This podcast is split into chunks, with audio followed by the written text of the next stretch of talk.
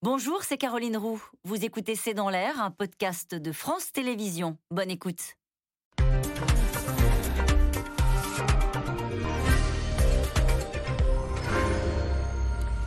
Bonsoir à toutes et à tous. Nous attendons vos questions SMS, Internet et réseaux sociaux pour alimenter notre discussion. L'attention n'a jamais été aussi forte en Ukraine depuis le début de la crise. Les États-Unis et la Grande-Bretagne ont rappelé les familles des diplomates à Kiev. Washington a affirmé avoir mis 8500 militaires en alerte et menace maintenant Moscou de sanctions dévastatrices en cas d'invasion. De leur côté, les Russes ont lancé des manœuvres avec 6000 hommes, des avions de chasse, des bombardiers dans le sud de l'Ukraine et en Crimée et accusent les Américains de provoquer une exacerbation des tensions. Au milieu, de cette montée en pression, l'Europe divisée qui se retrouve comme souvent euh, prise entre deux feux, coincée entre les deux ennemis de toujours et qui tente encore la voie diplomatique avec une réunion demain sous l'égide de la France avec l'Allemagne, l'Ukraine et la Russie. Ukraine, surenchère russe ou américaine C'est une question, c'est le titre de cette émission. Avec nous euh, pour en parler ce soir, Pascal Boniface, vous êtes directeur de l'IRIS, l'Institut de Relations internationales et stratégiques. Je rappelle votre ouvrage, La géopolitique tout simplement, publié chez Erol. Jean-Dominique Merchet,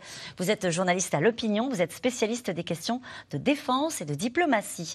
Annick Cizel, euh, vous êtes maître de conférence, vous êtes chercheuse en politique étrangère des États-Unis à l'université Sorbonne Nouvelle.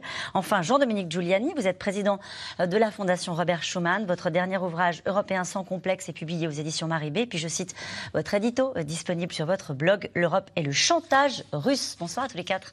Merci de participer à ce C'est dans l'air en direct. On est entré, Pascal Boniface, dans un dangereux, très dangereux bras de fer. C'est l'escalade. C'est l'escalade, effectivement, puisque après l'annonce par les Américains de renvoyer 8500 hommes supplémentaires aux frontières de la Russie, la Russie a commencé des manœuvres. Donc auparavant, il y a des soldats stationnés, mais les soldats stationnés ne bougent pas. Quand ils sont manœuvres, ils bougent.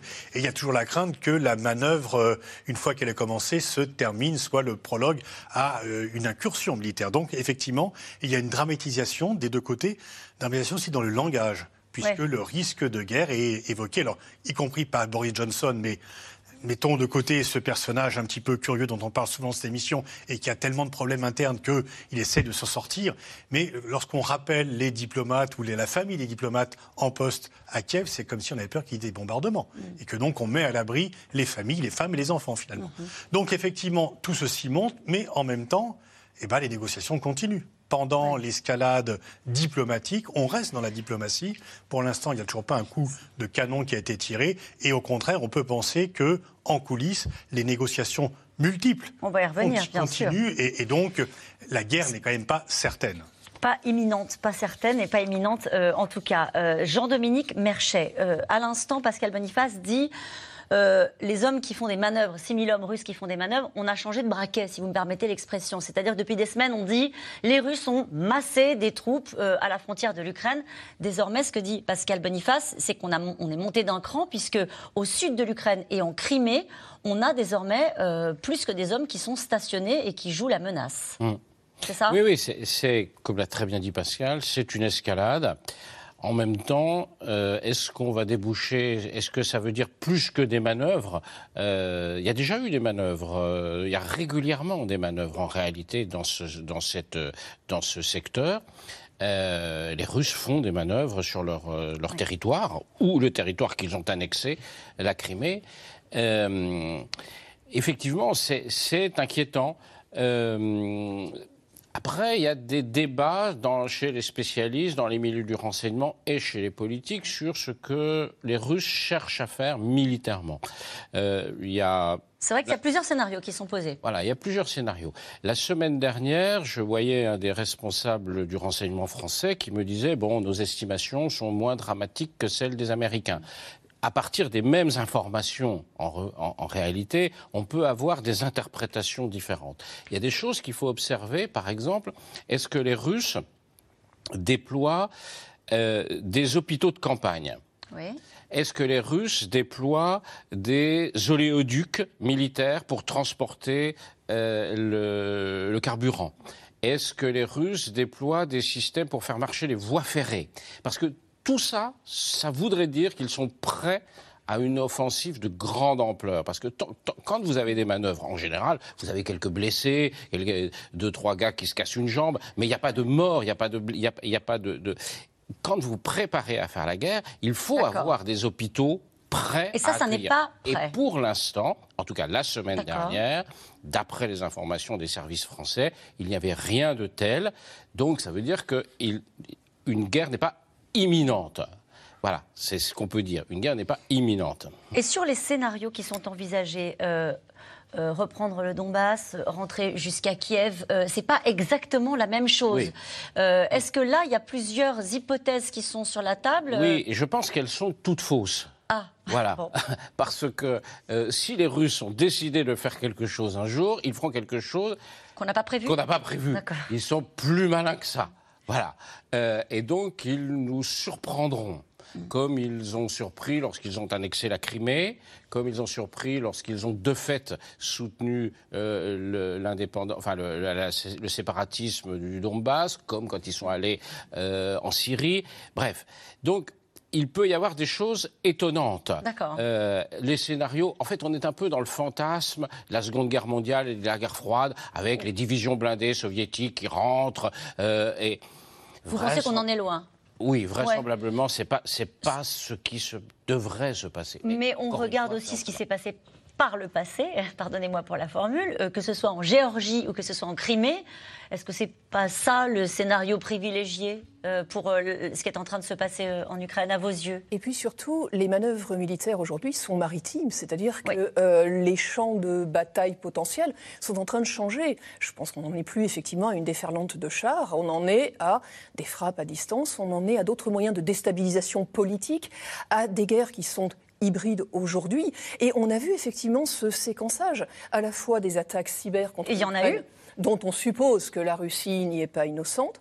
On voit effectivement les services de renseignement britanniques nous dire qu'une tentative de changement de régime, comme on dirait quand ce sont les Américains, de déstabilisation potentiellement de Volodymyr Zelensky serait à la manœuvre à nouveau pilotée par Moscou. Et on voit des manœuvres militaires maritimes des deux côtés, à la fois russes. Où ça?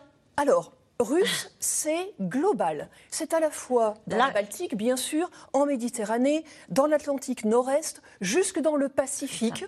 Ce sont des exercices qui ne se sont pas décidés en 24 heures, très clairement, pas plus que du côté de l'OTAN. C'est-à-dire que l'OTAN vient de lancer, et la décision avait été prise en 2020, des exercices maritimes en Méditerranée. C'est l'opération Neptune 2022 programmée, nous dit l'OTAN, mm. programmée depuis 2020, mais qui, j'ai presque envie de dire simplement, comme par hasard, se déploie au même moment.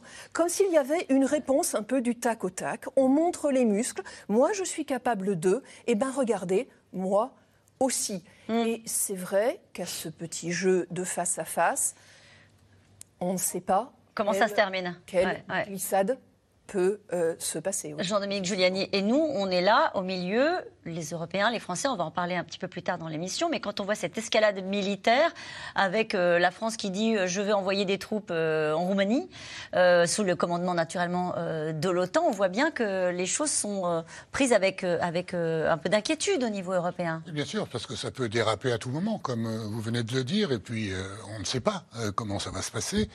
Mais en réalité, je pense que là, les pays européens, la France, euh, même l'Allemagne, à sa manière, euh, et ce qui existe de diplomatie européenne, elle est peut-être plus intelligente de, en jouant une sorte de politique de l'édredon qui est euh, chez nous euh, analysé comme l'Europe est divisée, comme d'habitude, et l'Europe est absente. On va quand même le dire un peu plus tard dans l'émission. Ouais, je ne suis pas inquiet pour ça, d'habitude. mais en réalité, la position européenne est plus intelligente, parce qu'il y a une appréciation différente de la situation. Mais pardonnez-moi, je vous coupe, Jean-Dominique Giuliani, excusez-moi, mais juste sur le sentiment des Européens, est-ce qu'il y a euh, la tactique de l'édredon, est-ce qu'on prend ça à distance en disant, comme vous l'avez dit les uns les autres, ils sont dans une surenchère, mais personne ne veut la guerre? Ou est-ce que là, depuis quelques jours, il y a une inquiétude des diplomaties européennes sur ce qui pourrait se passer? Oui, bien sûr, il y a une inquiétude parce que euh, quand on commence à jouer avec euh, des gros joujoux comme ça, on ne sait pas ce qui peut se passer, n'est-ce pas? Ça peut déraper, ça peut, on peut être surpris. On a été surpris par des prises de gages de la Russie. En réalité, on a pris des gages en Géorgie, euh, l'Abkhazie, etc. Euh, euh, la, Russie, je ne crois pas, ne semble pas avoir un intérêt à une guerre massive En a-t-elle d'ailleurs les moyens de manière durable? Ça, j'en doute un peu. Euh, je pense qu'il faut chercher les buts politiques de cette affaire. Les buts politiques, c'est de revenir dans le jeu, c'est de diviser l'Europe incontestablement, de ramener, et puis d'essayer d'être à l'égal des États-Unis, une grande puissance que la Russie n'est plus.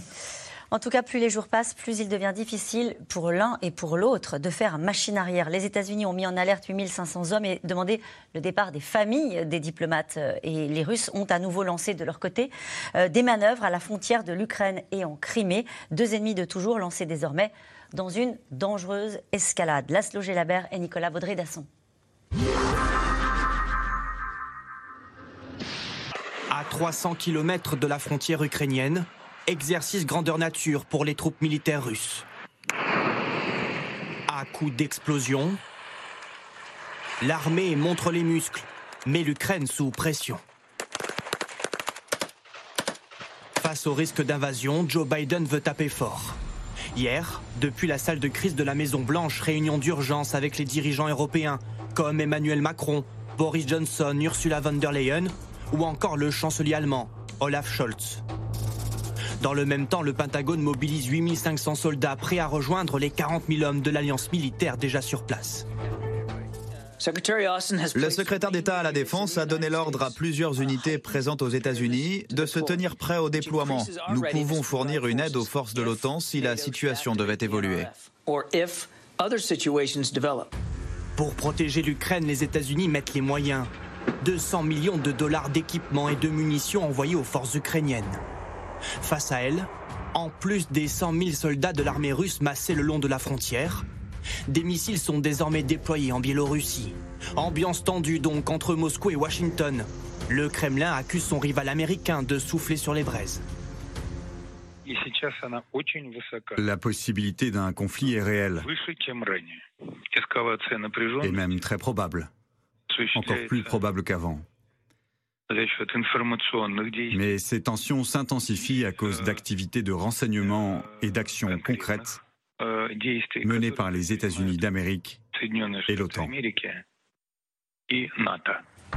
Comme s'ils craignaient une attaque imminente, Américains et Britanniques ont annoncé l'évacuation d'une partie de leur personnel diplomatique installé à Kiev.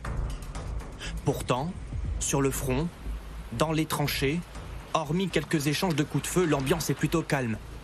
Les agitations russes n'inquiètent visiblement pas ces soldats ukrainiens. S'ils montrent leurs muscles et agitent leurs sabres, il est peu probable qu'ils attaquent. Si un pays veut attaquer, il le fait secrètement. Alors, au milieu de ces grandes manœuvres politiques, l'Ukraine appelle son puissant allié américain à ne pas trop exagérer. Nous respectons le droit des États étrangers d'assurer la sécurité de leur mission diplomatique. Cependant, nous considérons cette décision américaine comme prématurée et comme une manifestation de prudence excessive. Sauf qu'il faut bien peser dans les négociations. Vladimir Poutine a deux exigences. Que l'Ukraine, la Bosnie et la Géorgie n'intègrent jamais l'OTAN. Et que l'alliance militaire cesse ses déploiements dans l'Est de l'Europe. À Genève vendredi dernier, le secrétaire d'État américain et le ministre des Affaires étrangères russe ont tenté de discuter, en vain. Vous avez dit que vous n'attendiez pas d'avancée de ces négociations. Nous n'attendons pas non plus d'avancée lors de ces échanges. Ce que nous attendons, ce sont des réponses concrètes à nos propositions. C'est un moment critique. Vous avez raison. Nous n'espérons pas résoudre nos différends ici aujourd'hui. Mais j'espère et j'attends de savoir si la voie de la diplomatie, du dialogue reste ouverte. Uh, Autour de l'Ukraine, les démonstrations de force continuent. Aujourd'hui, en Crimée, 6000 militaires russes ont mené des exercices à bord d'avions de chasse et de bombardiers. Et cette question qui nous est posée ce soir, Pascal Boniface, Vladimir Poutine n'est-il pas désormais prisonnier de la surenchère qu'il a lui-même instaurée? La surenchère des deux côtés, puisque les Américains. C'est la question qu'on pose ce soir. Ils sont tous les deux dans la surenchère, puisque chacun ne veut laisser à l'autre euh, le dernier mot. Et donc, on est effectivement dans l'escalade. Oui, Poutine est prisonnier de sa rhétorique, même s'il est un peu revenu en arrière. Il avait dit au début qu'il déposait deux projets de traité qui étaient à prendre ou à laisser. Maintenant, on dit qu'ils sont négociables. Donc, c'est quand même un peu un recul ou une ouverture, plutôt, soyons positifs, une ouverture de la part des Russes vis-à-vis d'une position qui semblait intransigeante. Et donc, on peut penser que euh, ça a été tellement loin dans l'escalade qu'on ne pourra pas tellement continuer euh, dans l'escalade, il faudra bien trouver les moyens de décélérer. Et je pense que de chaque côté, on essaie de trouver pour que finalement, au résultat, tout le monde puisse sortir la tête haute en disant j'ai gagné. Vous croyez que là, en ce moment même, Pascal Boniface, alors qu'on vient de voir le, reportage à l'instant, qu'ils sont en train de trouver les moyens d'apaiser les tensions?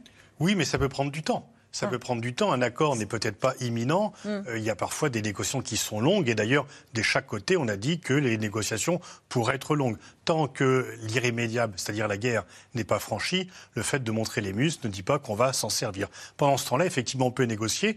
le temps de trouver une solution euh, qui ne puisse pas apparaître comme un recul, ni de l'un ni de l'autre, puisque pour Biden, c'est sa crédibilité comme chef de l'OTAN, et pour Poutine, c'est sa crédibilité comme grande puissance qui est un agriculteur incontournable des Américains. Et donc, il faudra qu'il obtienne quelque chose.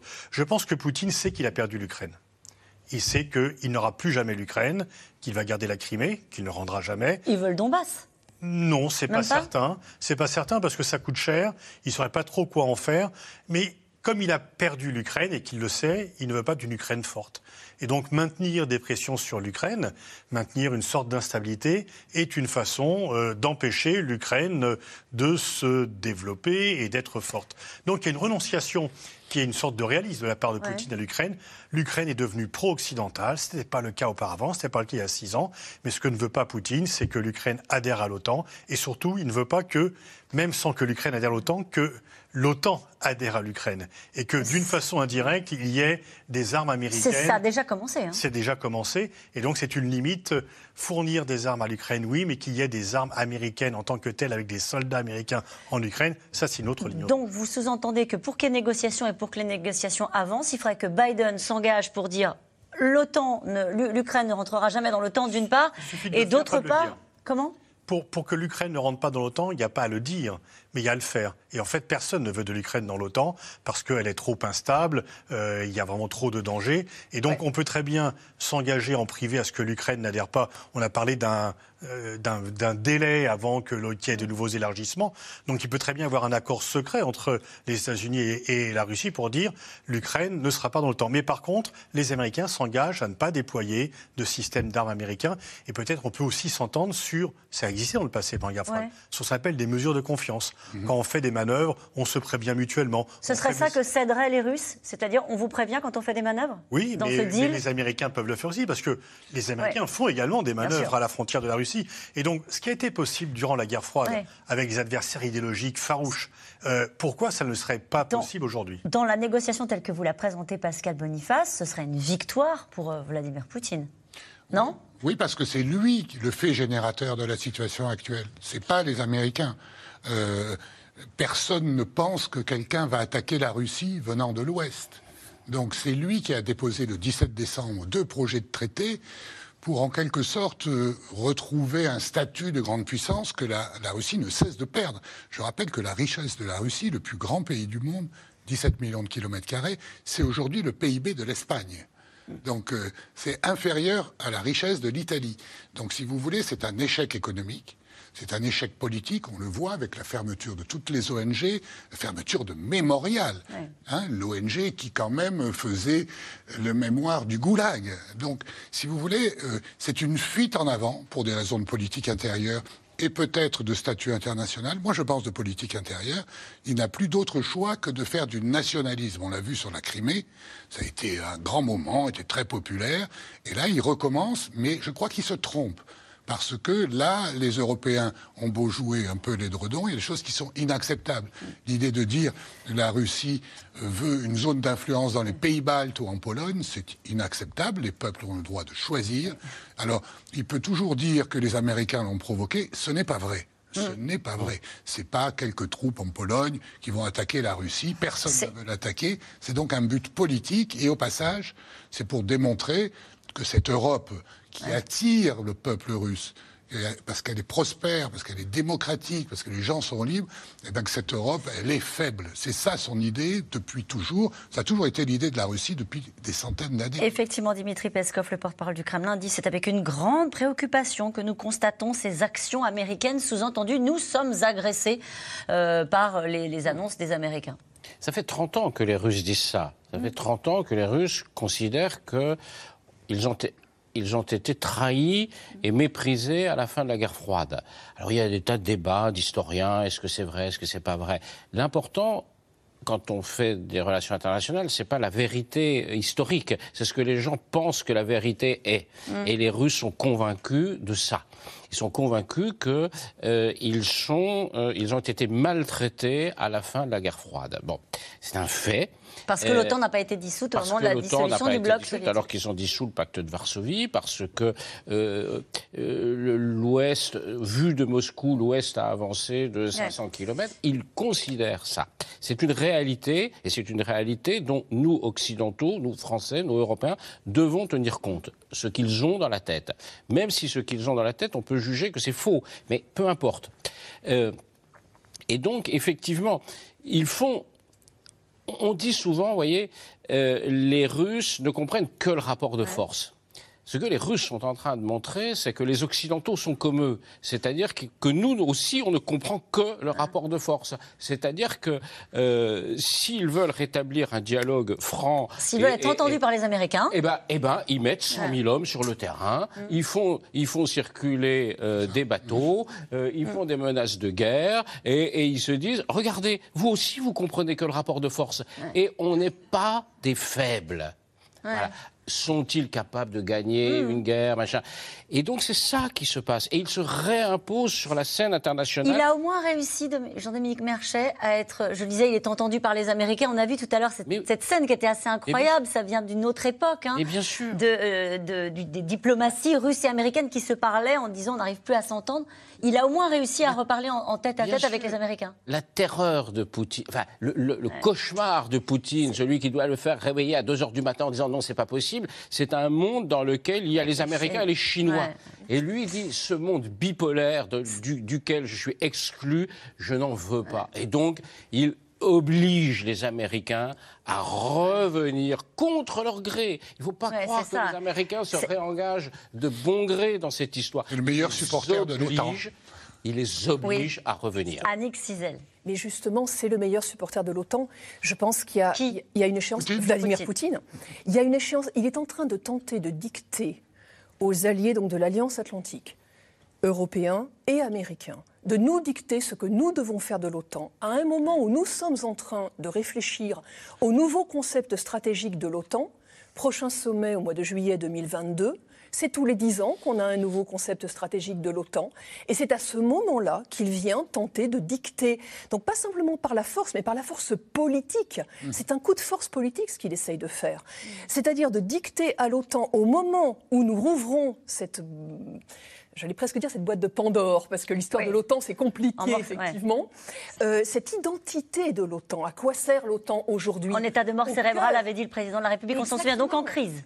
Et au cœur donc de ce nouveau concept stratégique, alors que nous réfléchissons à l'identité de l'OTAN, et où le dernier sommet à Londres avait amené Pays de Galles, quelque part au Royaume-Uni, avait ramené la Chine dans les conclusions de l'OTAN, de ce sommet de l'OTAN pour la toute première fois, comme également une menace, peut-être même devant la Russie, il est en train d'exiger, d'imposer hmm. la séquence des événements à l'organisation du traité de l'Atlantique Nord. Hmm. Quelque part, politiquement, alors je ne sais pas si au bout de la séquence, je dirais c'est bien joué, mais en tout cas, il a pris l'initiative. Et effectivement, pour autant, c'est non négociable, ni pour les Américains, ni évidemment pour la défense européenne au sein de l'OTAN euh, aujourd'hui. Depuis le début de l'émission, à deux reprises, on a parlé de la Chine. Au final, euh, vous l'avez parfaitement démontré, euh, merci à vous les uns les autres, c'est aussi ça qui est en train de se jouer. Est-ce qu'il est vrai qu'en Chine, on surveille de très près ce que font les Russes en Ukraine parce que ça pourrait avoir des effets et qu'ils pourraient décider euh, euh, bah, d'intervenir à Taïwan. Est-ce que c'est des choses qui sont du registre du... Non, ils ne vont pas copier leur comportement sur la Russie. Ils ont leur propre agenda, leur propre politique et certainement pas déterminé par la Russie. Les Chinois euh, se disent que la Russie est un petit pays, mhm. que eux, c'est eux la grande puissance et qu'ils veulent surtout que les Russes ne viennent pas gâcher les Jeux Olympiques en déclenchant une guerre le jour de l'ouverture des Olympiques, comme ce fut le cas en 2008. Rappelez-vous, la Géorgie, la guerre entre la Géorgie et la Russie en 2008 est survenue le jour même de l'ouverture des Jeux Olympiques. Donc ah. les Chinois n'ont pas envie qu'on vienne leur gâcher une feuille qui est déjà largement compromise. Mais ils vont quand même surveiller ce que font les Américains face aux Russes. Oui, alors voilà, parce qu'en en fait c'est un test de est-ce que les Américains euh, sont sérieux, est-ce qu'ils sont crédibles, est-ce que comment ils vont réagir par rapport à Poutine? Et d'un point de vue chinois, tout ce qui peut venir un petit peu embêter l'Occident est bienvenu. Donc il l'accueille avec bienveillance. Et je crois que, pour, pour, pour rebondir sur ce que disait Madame, Poutine pense que le temps ne joue pas pour lui, effectivement par rapport à l'Ukraine. Et pourquoi il intervient maintenant alors qu'il n'est pas en si bonne situation et que sa politique, du coup, a pour effet de cimenter l'OTAN qui était divisée et de voir même un pays comme la Suède, ancien pays neutre, euh, qui veut adhérer à l'OTAN, ce qui est quand même, euh, je vais dire, très surprenant par rapport, par rapport, euh, oui, ils ont réintroduit le service militaire, etc., parce qu'ils pensent que l'Ukraine peut se renforcer, si ce n'est économiquement. L'Ukraine est quand même le seul pays dont le PIB par habitant est inférieur à ce qui était il y a 30 ans. Mmh. Donc c'est quand même pas une grande réussite. Mais militairement, l'Ukraine se renforce et donc Poutine se dit que c'est maintenant ou jamais de marquer un coup d'arrêt par rapport à l'avancée de l'OTAN. Je me retourne vers vous, Annick Cizel. On a l'impression qu'il y a une confusion de la part de Joe Biden sur euh, sa stratégie vis-à-vis de la Russie. il a eu cette phrase qui a été très commentée où il a parlé euh, d'incursion mineure. Là, on s'est dit, bon, bah, au final, s'ils prennent le Donbass, ils s'en foutent. Euh, que pense-t-il vraiment? Il n'avait pas du tout prévu de s'engager sur ce terrain-là. Il était dans la zone indo-pacifique, comme on dit. Il était plutôt du côté de Taïwan.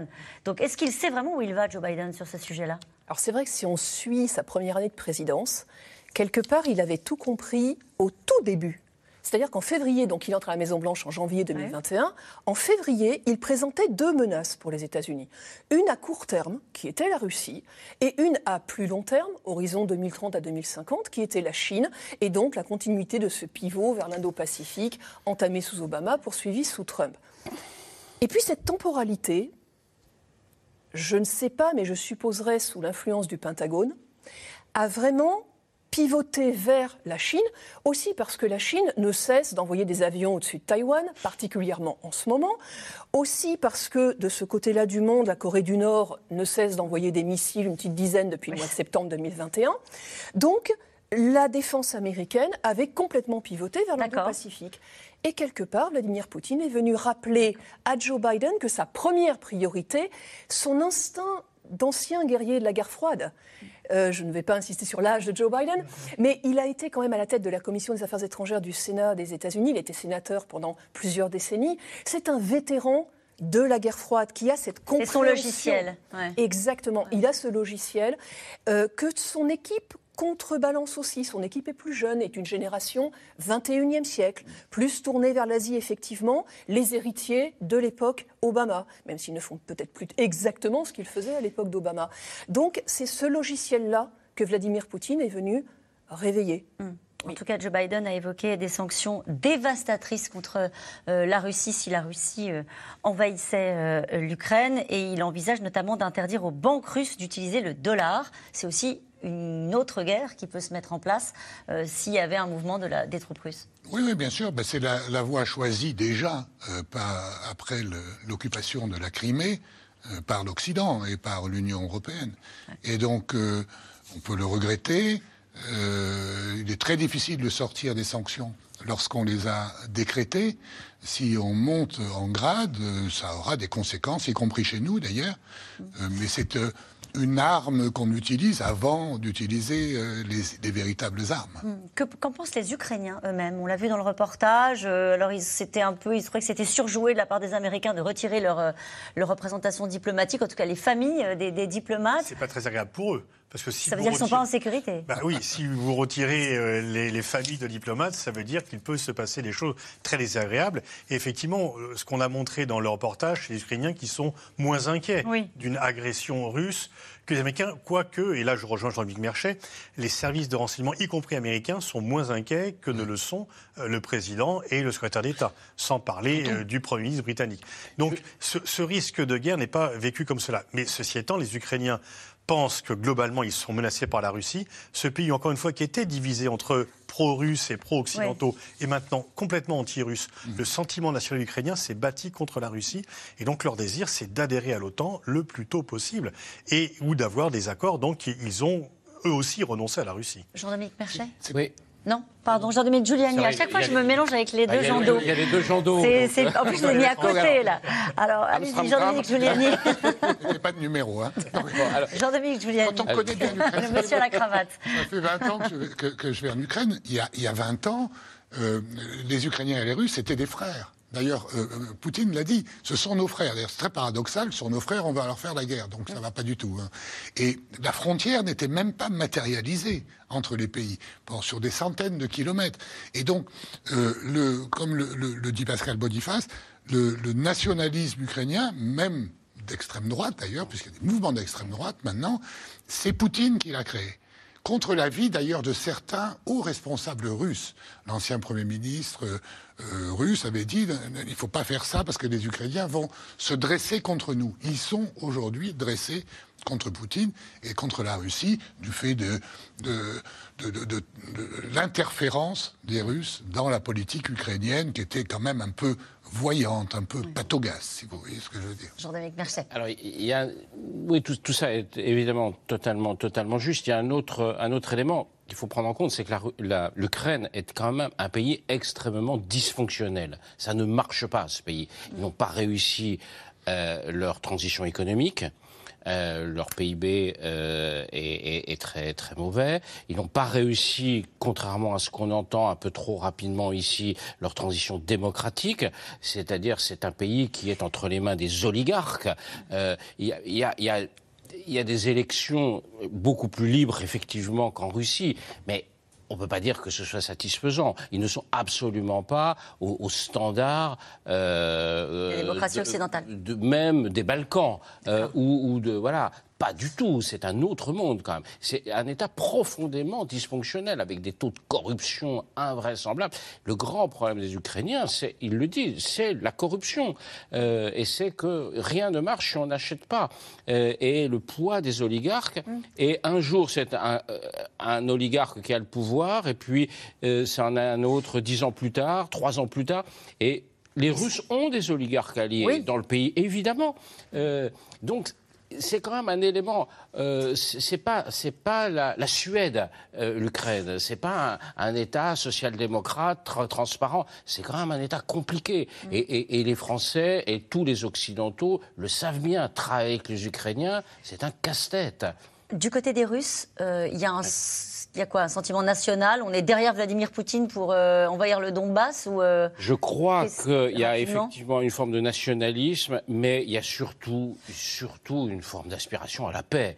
Euh, c'est quand même des, c'est des pays qui ont été ravagés par la guerre, la grande guerre patriotique que Ukrainiens et Russes ont fait du même côté. Ça a été quelque chose d'épouvantable. Et il y en a un qui est très L'aspiration à la paix, je pense que l'aspiration à la paix domine dans les deux pays. Il y en a un qui a des aspirations belliqueuses, en tout cas, euh, on en parlait tout à l'heure, Boris Johnson qui promet à la Russie une nouvelle Tchétchénie, un conflit, un conflit violent et sanglant, donc un Boris Johnson très aligné euh, sur la position américaine. La France, en tout cas, s'est dit prête à envoyer des troupes en Roumanie sous commandement de l'OTAN, mais elle croit visiblement euh, toujours à une initiative diplomatique. Emmanuel Macron veut proposer un chemin de désescalade avec une réunion demain avec des représentants euh, ukrainiens, russes et allemands. Mais en Europe, euh, eh bien, on campe. Il y a aussi une partie de l'Europe qui campe sur une ligne dure vis-à-vis euh, de la Russie. Théo Manval et Christophe Roquet.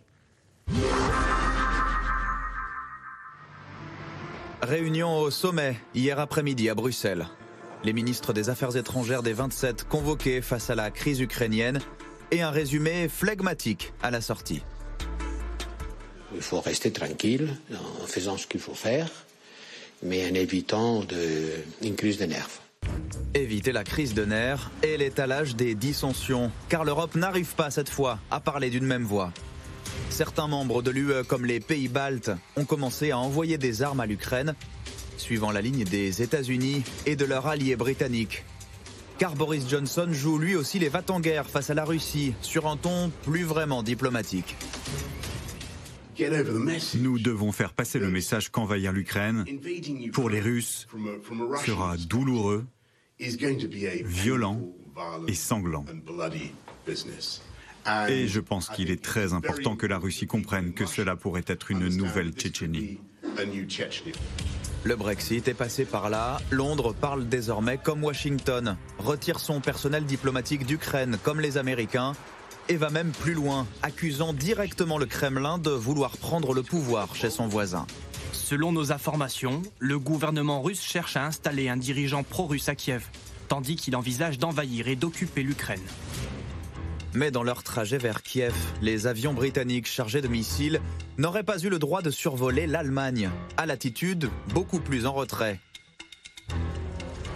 Le chancelier allemand souffle le chaud et le froid. Oui à des sanctions économiques contre Moscou, mais avec sagesse, demande Olaf Scholz, qui ne tient pas à froisser son partenaire commercial russe, alors que le gazoduc Nord Stream 2 attend toujours sa mise en service.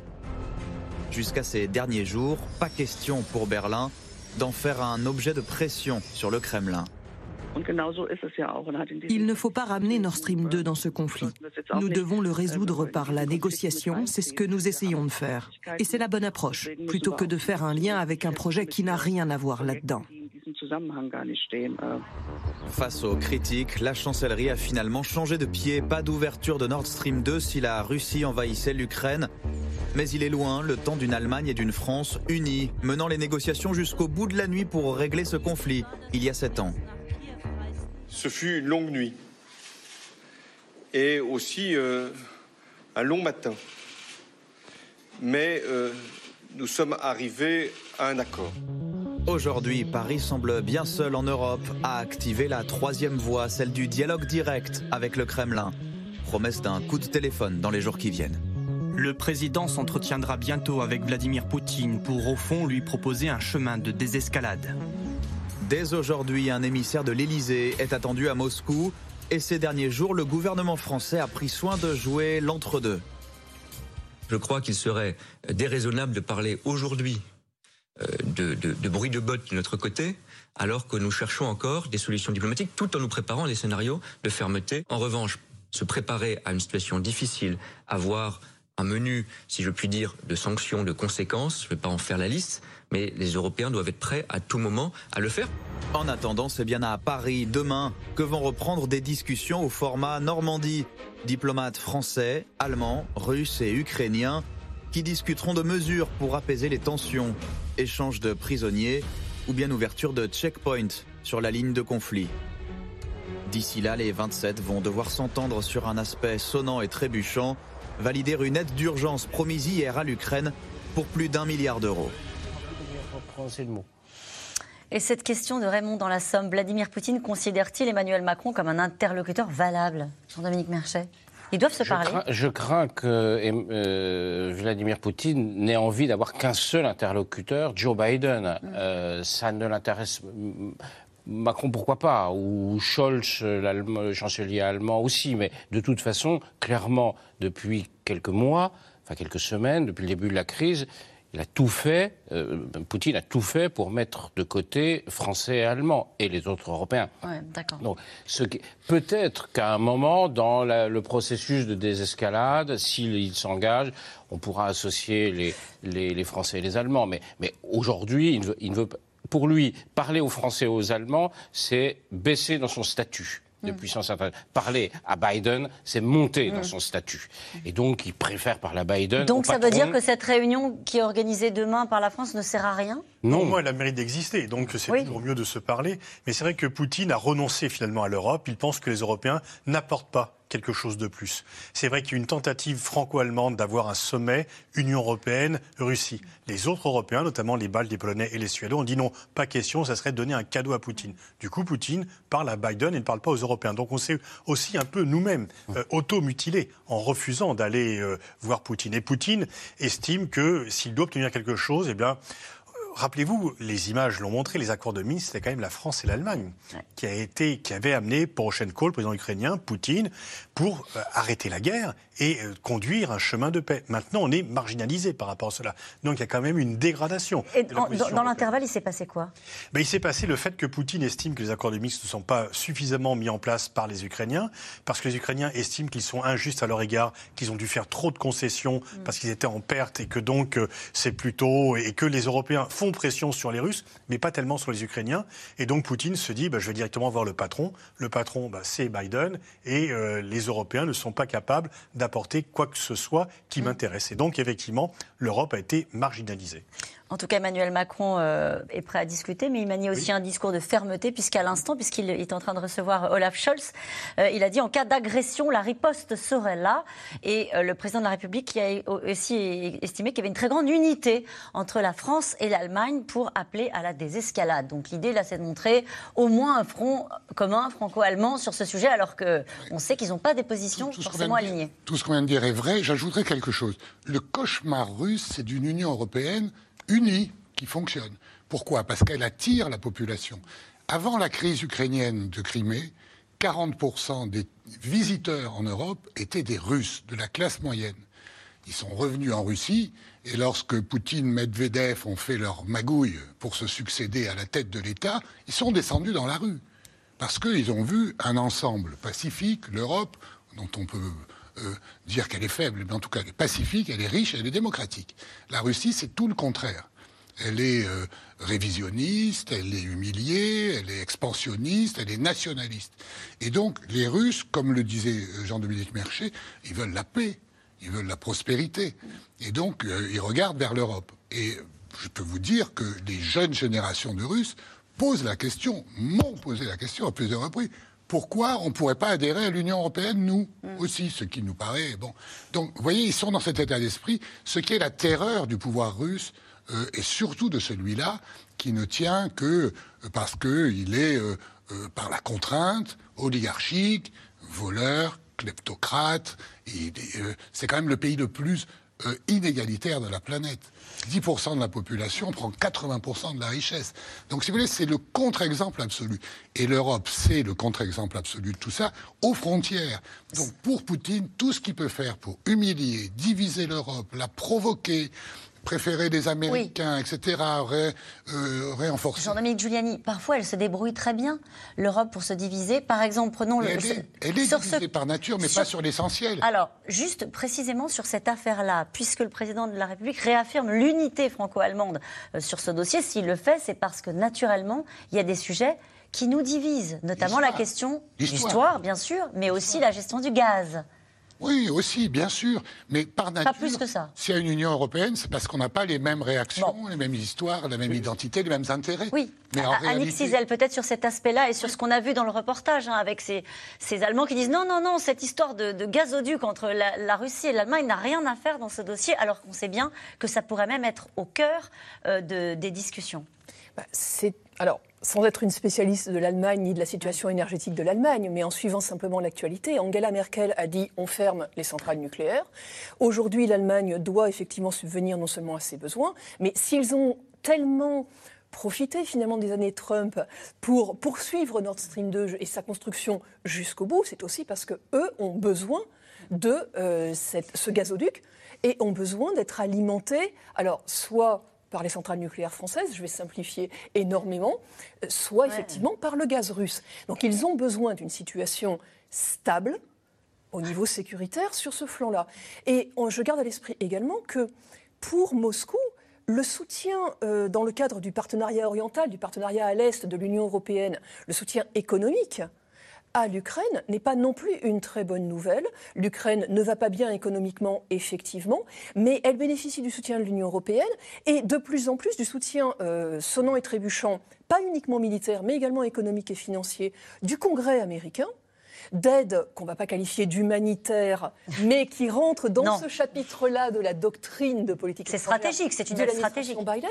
Et ces aides-là soutiennent également un régime ukrainien affaibli par ailleurs aux portes de Moscou. Ça n'arrange pas non plus, ça ne fait pas non plus les Pascal Boniface, Washington et les Européens prêts à compenser en partie un assèchement du gaz russe. C'est-à-dire que d'ores et déjà, les Américains disent aux Européens, vous inquiétez pas, bah, on s'en sortira autrement. Ça fait longtemps. Que, attendez, j'ai ça en rayon. Et donc, moi aussi, j'ai du gaz, moi aussi, j'ai du pétrole. Arrêtez d'acheter voilà. russe, c'est buy American. Donc, c'est effectivement. Mais il faut quand même euh, se rappeler que Biden a fait une concession au début de son mandat en levant le veto sur Nord Stream 2 que Trump avait. Parce qu'il avait besoin de se rapprocher des Allemands. Il sait que pour les Allemands, c'est essentiel. Mais effectivement, le projet américain, et on sait que les lobbies de l'énergie sont parmi les plus puissants aux États-Unis, c'est de dire, euh, eh bien, il vaudrait mieux que les Européens achètent nos propres énergies plutôt que l'acheter mmh. aux Russes. Mmh. En même temps, quand on parle d'une dépendance, euh, elle est double, parce que les Russes ont besoin de nos dollars puisque l'on paye en dollars ce gaz et ce pétrole. Et donc, bien sûr, on a besoin du gaz pour se chauffer, mais eux ont besoin de l'argent européen pour faire marcher l'économie, puisque, effectivement, cela a été dit, l'échec de Poutine, c'est qu'aujourd'hui encore, 75% des recettes d'exportation viennent des matières premières énergétiques. En 20 ans, il n'a pas réussi à réindustrialiser la Russie. 46% de ces recettes de l'État. 46% des recettes de l'État viennent du pétrole et du gaz. Mmh. Donc, oui, on a besoin aussi. Hein. Oui, simplement pour revenir sur la déclaration du, président Macron. Euh, il, a, il, a raison, il y a une vraie solidarité franco-allemande euh, sur ce dossier. Euh, mais s'il parle d'union ou de solidarité, je ne sais plus quel est le terme employé, mais franco-allemande. D'unité. D'unité franco, franco-allemande, il a raison c'est parce qu'il ne peut pas parler d'unité européenne. Parce que donc c'est parce que c'est réduit à l'alliance. Elle est importante l'alliance entre Paris et Berlin, mais on n'a pas d'unité européenne. On n'est pas d'accord avec les Suédois, on n'est pas d'accord avec les Polonais, on n'est pas d'accord avec euh, peut-être les Italiens. Je ne sais pas, on les entend pas beaucoup les Italiens, mais euh, mais euh, on sent bien que il y a une il y a un moment quand même assez tragique pour euh, euh, l'idée d'une Europe, comme on avait dit, une Europe géopolitique. Là, avec une crise, une nouvelle crise à ses frontières, elle montre qu'elle est incapable de parler d'une seule voix. Et c'est assez, c'est triste, en fait. Le maire de Kiev pose une question euh, aux Allemands. Il leur dit Ma question au gouvernement allemand, allemand est donc de quel côté êtes-vous? Écoutez, l'histoire. De quel côté sont-ils L'histoire en Europe, ça compte. Hein. les Allemands, aujourd'hui, j'écoutais la radio allemande, donc les, les, auditeurs téléphonent en disant on ne veut pas la guerre. Bon, donc euh, parce qu'il euh, y a un traumatisme, bon, euh, post-seconde guerre mondiale. Mais si vous connaissez bien les pays baltes ou la Pologne, ce qu'ils ont vécu, nous ne l'imaginons même pas. Ils ont vécu, par exemple, les pays baltes, ils ont vécu d'abord euh, euh, la Russie, puis ensuite euh, les nazis, et ensuite encore la Russie. Et chaque fois, c'était 30 à 40 000 déportés, uniquement parce qu'ils avaient les mains propres, ou puisqu'ils avaient quelqu'un qui appartenait disaient, les, colonels du KGB, à l'élite. Donc ça ne, ça ne s'efface pas d'un coup. Et donc, et cette diversité-là, elle est la faiblesse de l'Europe, mais elle est aussi sa force. Parce que les peuples euh, ils ne veulent pas revivre Munich. Ils ne veulent pas qu'on soit en 1938 pour avoir la paix avec Hitler. Chamberlain signe un, délai d'un an euh, et puis après on, a la catastrophe. Du côté allemand, c'est pas uniquement pour raisons économiques aussi qu'ils se rapprochent de la Russie, parce qu'eux aussi ont la mémoire et ils savent que c'est par le dialogue avec Moscou qu'ils ont pu dépasser la division. Parce que quand euh, Willy Brandt et Egon lancent l'os-politique en disant on va négocier avec Moscou, beaucoup crient à la trahison. Ah, vous allez empêcher, vous reconnaissez la division, jamais on aura. Et en fait, les sociodémocrates qui sont aujourd'hui au pouvoir se disent que c'est contraire, par le biais de la négociation, qu'ils ont pu dépasser la division. Egon Bahr avait dit euh, nous n'avions pas de rapport avec l'Allemagne de l'Est, on va en avoir, ils seront mauvais c'est un progrès. Hmm. Parce qu'auparavant, il n'y avait pas de relation. Et donc, effectivement, il y a aussi cette tradition social-démocrate que le dialogue avec Moscou est quand même plus payant que la confrontation. D'où la phrase qu'il y avait tout à l'heure dans le reportage. Ça nous explique très bien cette, prudence hein, de cette élue euh, social-démocrate euh, allemande. Au-delà des menaces de guerre, la Russie mène une autre bataille, une bataille d'influence, notamment dans les anciens pays satellites de l'Union soviétique. C'est le cas en Géorgie, où le Kremlin s'appuie sur de puissants réseaux d'influence pour faire passer sa Doctrine, reportage Marie-Laurent, Pierre Dehorn et Irma Inaritz. Dans la petite ville de Gori, au centre de la Géorgie, un homme, près de 70 ans après sa mort, suscite toujours la polémique. Joseph Staline est né ici et attire toujours sur son nom près de 200 000 visiteurs chaque année.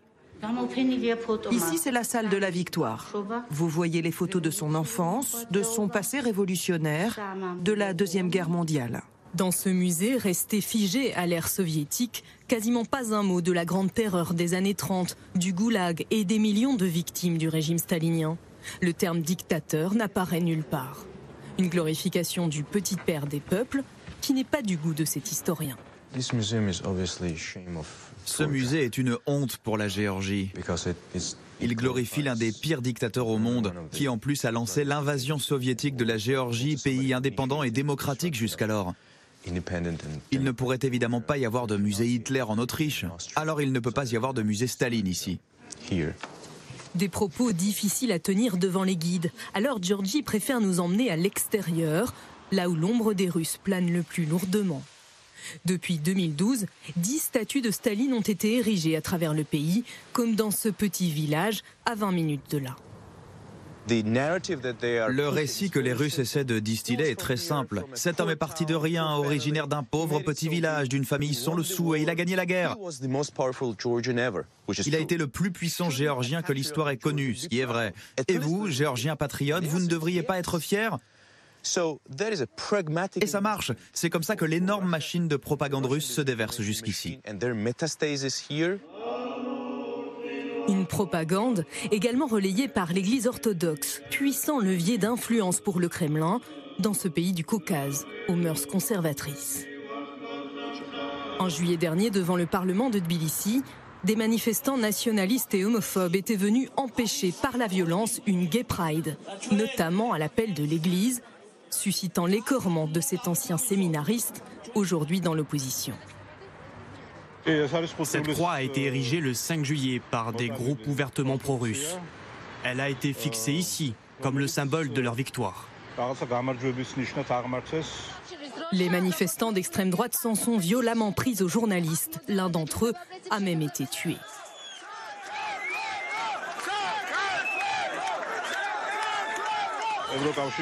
Comme vous voyez, ils ont déchiré le drapeau européen en petits morceaux. Ce drapeau, c'est le symbole de notre cap politique et de notre appartenance à la culture occidentale. Parmi les organisateurs, Levan Vazadze, un homme d'affaires géorgien d'extrême droite, ayant fait fortune en Russie et très proche de l'Église. À Tbilissi, il finance un média ultra-conservateur présenté comme alternatif. Altinfo ne cache pas son admiration pour le maître du Kremlin. L'Occident cherche à nous faire taire, à nous marginaliser. Poutine est un empereur, une autorité verticale. Personne ne l'empêchera d'avancer. On a annoncé les victoires du Brexit et de Donald Trump avant même qu'il ne l'emporte. Et c'est à cause de ces pronostics qu'on nous accuse d'être des agents de la Russie. On explique qu'en France, il y a Le Pen, en Italie, Salvini. En Europe aussi, il y a des droites conservatrices. Ce n'est pas seulement le règne de l'immoralité et des opinions libérales. Fort de leur financement, ils viennent tout juste de lancer leur parti politique, baptisé le Mouvement conservateur. Nous, on pense que la Géorgie n'intégrera pas plus l'OTAN que l'Union européenne. Personne ne veut de nous là-bas, c'est très clair. La géopolitique dans notre région est dictée par la Russie. La Russie, omniprésente dans le débat politique en Géorgie, dans les esprits, mais aussi militairement dans les régions séparatistes, toujours accusé d'occuper pas moins de 20% du territoire suite à la guerre de 2008. Jean-Dominique Giuliani, votre réaction à, ce reportage, et on, vous nous disiez tout à l'heure qu'il y a une partie de, euh, des Russes qui regardent vers, euh, vers l'Occident, vers l'Europe, euh, qui rêvent de, de, démocratie, et puis il y a une partie de, de cette Russie, ou en tout cas en Géorgie là, de, de cette jeunesse-là, qui déchire le drapeau européen. Oui, oui. Il y a des nostalgiques, euh, incontestablement, de, Staline, aussi euh, bizarre que ça puisse paraître, puisque c'est un des plus grands criminels de l'humanité, à peine dépassé par Mao Tse-tung d'ailleurs. Hein. Mais malgré les 40, 50, 60 millions de morts de ses propres citoyens, il reste dans l'imaginaire et l'inconscient collectif un, grand patron de la Russie. Alors, euh, Dans l'imaginaire collectif de qui Des Russes. Hein. et donc, euh, et, de certains. Euh, par exemple, il y a en Lituanie, en Lettonie, il y a des Russes qui ne veulent absolument pas retourner en Russie parce qu'ils vivent mieux dans les pays baltes, mais qui sont quand même travaillés par une propagande incessante de... Euh, D'autant plus qu'on leur refuse la citoyenneté du pays. Alors, ils ont un passeport européen. Mmh, oui. Ils ont un passeport mais, pas la nationalité du pays. Mais pour avoir la nationalité du pays, il faut parler la langue et puis euh, il faut refuser que la Russie vous considère dans sa zone d'influence. Pascal Boniface pour les, pays, la nostalgie sur. Euh, oui, la nostalgie. Non, c'est sur c'est soft power euh, russe ah. qui est dans cette ancienne zone d'influence qui reste sa zone d'influence. le meilleur vecteur de soft power, mais effectivement, mais il n'y avait pas que Staline dans ce reportage. Hein. Mais en même temps, on voit bien aussi les, les limites. Disons que ça peut marcher en Georgie parce qu'il y a une proximité culturelle et qu'il y a des liens et que la Géorgie a besoin économiquement de la Russie. On voit bien que le soft power russe dans les pays occidentaux, il n'est pas très fort. Donc il marche assez bien dans les zones où il y a des populations russophones, dans les anciens pays de l'ex-Union soviétique. Il marche très bien aussi en Asie centrale, parce qu'effectivement, la Russie est vue comme protectrice, alors à la fois des minorités russophones qui existent toujours et qui se sentent des fois abandonnées dans leur propre pays, donc ça crée effectivement un sentiment d'appartenance, et par des gens qui culturellement se disent il faut résister aux mœurs occidentaux, à la dégradation des mœurs, tout ce que votre reportage a bien montré. En dehors de ça, quand même, le soft power russe, il est quand même pas aussi puissant que cela. Je veux bien qu'il y ait des médias, Rochatoudès, Sputnik, mm. etc., mais dire qu'ils exercent une grande influence sur les esprits et les cœurs dans le monde occidental, non. Euh, c'est plutôt des ingérences, du coup. Oui, je pense que honnêtement, le soft power américain est plus influent en Europe occidentale que le soft power russe. Ça semble être une évidence. Alors après, il peut y avoir des manipulations, des, des choses, mais surtout en Europe, toute l'Europe de, l'Atlantique à l'Oural, comme disait le général de Gaulle, est traversée par des courants conservateurs. Il y a en Russie, comme le disait très bien Jean Do, il y a, en Russie, il y a des gens qui aspirent au modèle européen démocratique, social-libéral, social. Mais il y a aussi en Russie des gens qui trouvent que Zemmour ou Marine Le Pen sont des gens absolument formidables. Et il y en a beaucoup euh, parce qu'ils combattent euh, euh, l'immigration, parce qu'ils sont contre euh, parce qu'ils sont nationalistes, parce que voilà. Et donc il y a, y a tout ce, ce, ce courant, toute l'Europe. On voit au sein de l'Europe des pays comme la Pologne ou la Hongrie qui, qui au fond partagent une idéologie. Alors même s'ils se détestent en tant que nation entre Russes et Polonais, mais ils partagent une vision conservatrice et nationaliste des choses. Donc c'est vrai que c'est euh, le soft power euh, russe, non, chez nous, pas très fort. Dans la zone d'influence euh, de la Russie. Oui, ils jouent leurs cartes, ils jouent les cartes qu'ils ont. et nous revenons maintenant à vos questions.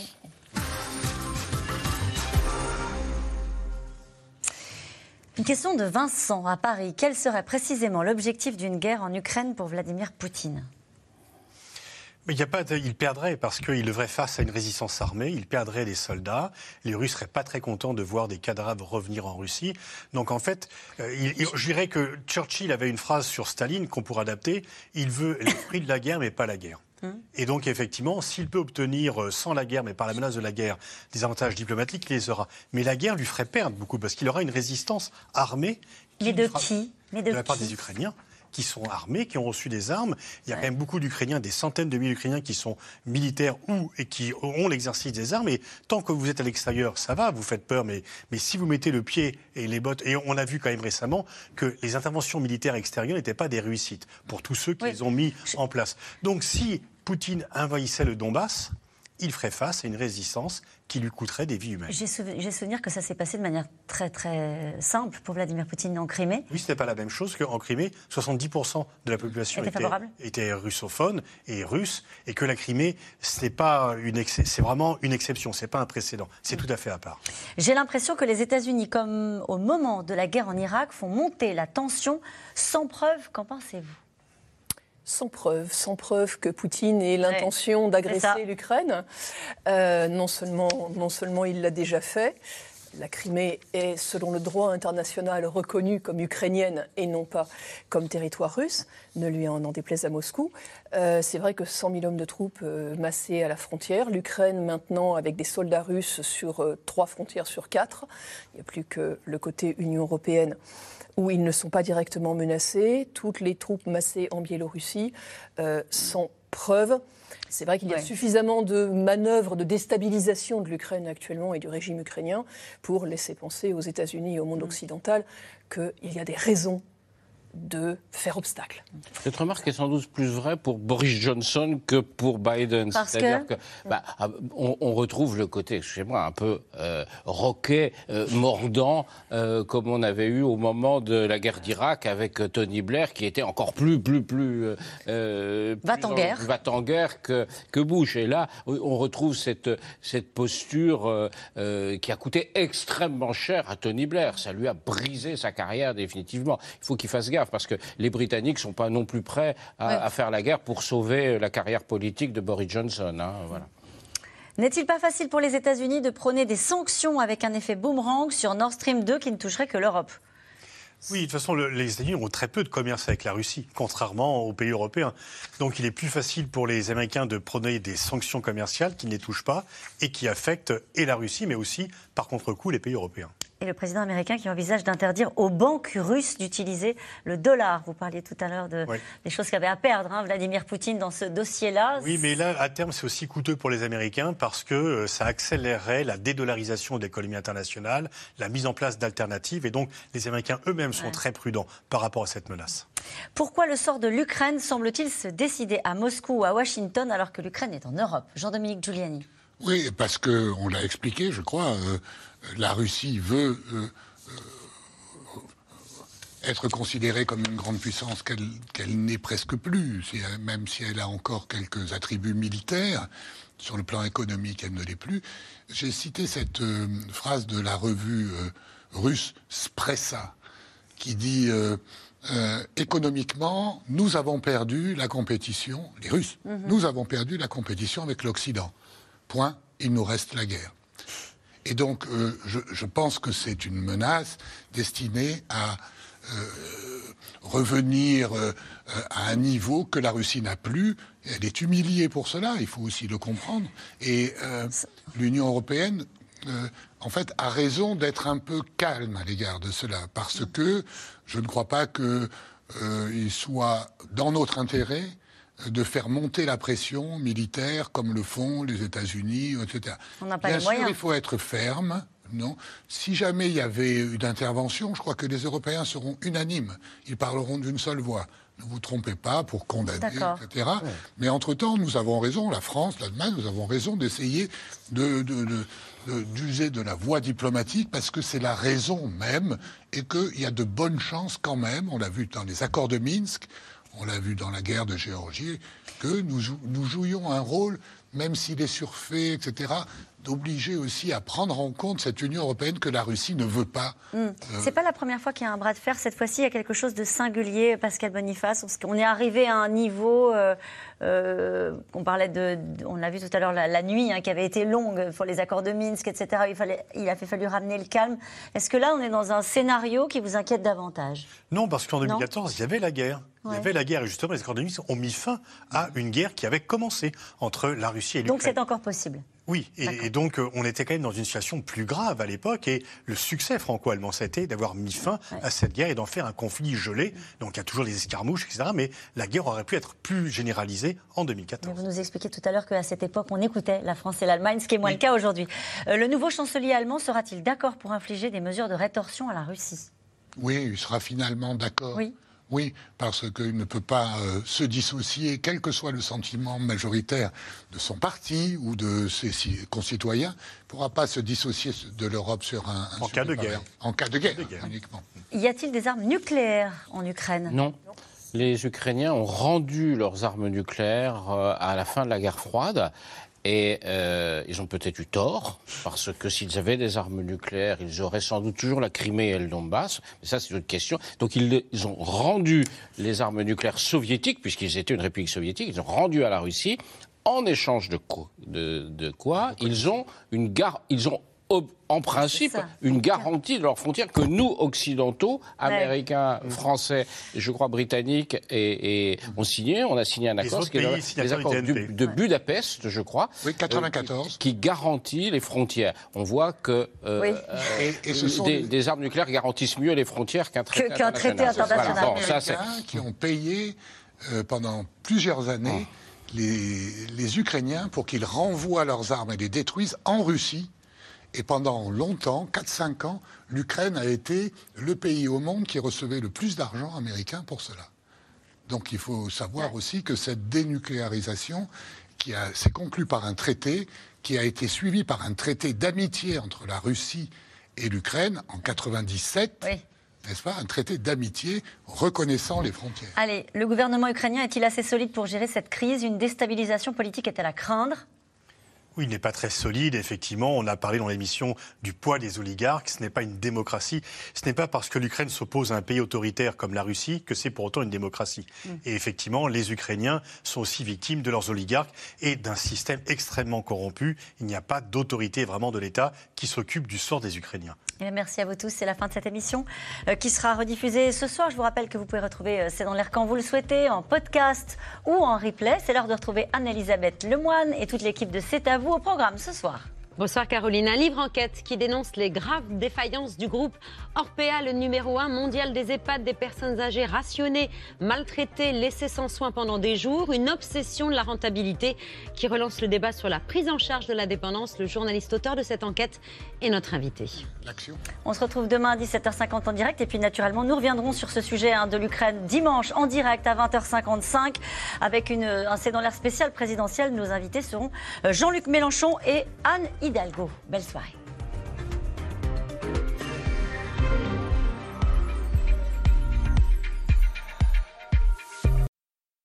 C'était C'est dans l'air, un podcast de France Télévisions. Alors s'il vous a plu, n'hésitez pas à vous abonner. Vous pouvez également retrouver les replays de C'est dans l'air en vidéo sur France.tv.